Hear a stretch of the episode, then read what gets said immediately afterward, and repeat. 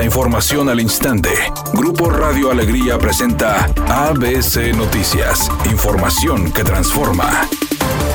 El director de Agua y Drenaje de Monterrey, Juan Ignacio Barragán, informó que pedirán a la Comisión Nacional del Agua evitar el trasvase ante la sequía que vive Nuevo León. Agregó que anualmente el tratado entre Nuevo León y Tamaulipas indica que si la presa El Cuchillo tiene más de 315 millones de metros cúbicos y la presa Marte R. Gómez menos de 700, Nuevo León debe ceder el agua, lo cual en este momento se cumple, explicando que aunque es competencia de la Comisión Nacional del Agua, pedirán que se garantice el derecho humano.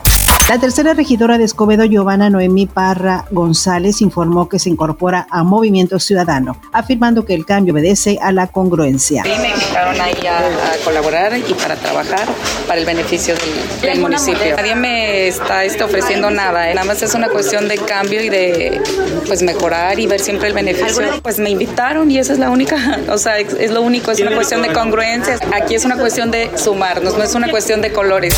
Subsecretario de Prevención y Promoción de la Salud, Hugo López Gatel, informó que a partir del próximo lunes 27 de junio iniciará en el país la aplicación de vacunas contra el coronavirus en niños de 5 a 11 años de edad. Explicó que esta fase de vacunación durará tres meses. Lo anterior, después de que esta mañana arribaron a México 800 mil vacunas Pfizer de un total de 8 millones que adquirió el gobierno mexicano. Cabe señalar que del pasado jueves a la fecha se han registrado cerca de 4 millones de niños. Editorial ABC con Eduardo Garza. La Profeco Nuevo León es inactiva e inoperante. Los abusos en los precios con la venta de agua embotellada están a la vista de todos. Los sobrecostos en los productos plásticos para almacenar agua es otro ejemplo. Y la delegación estatal de Profeco no actúa ni defiende a los consumidores. ABC Deportes informa. El equipo de los Rayados parece ya tener arreglo con Emelec para traer a Joao Rojas. Este jugador que mucha gente está esperanzado en que pueda ser una solución por la banda izquierda y un buen asistidor, tanto para que sea Rodrigo Aguirre o el mismo Funes Mori, goleadores, o si llega Berterame, también lo sea así, podría ser registrado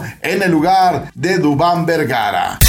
Atención fanáticos de la película Volver al Futuro, es oficial, está confirmado. La historia llegará a los escenarios teatrales ni más ni menos que en Broadway, porque harán un musical sobre esta peculiar historia.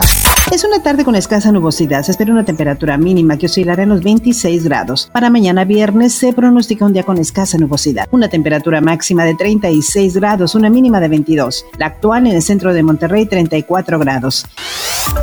ABC Noticias. Información que transforma.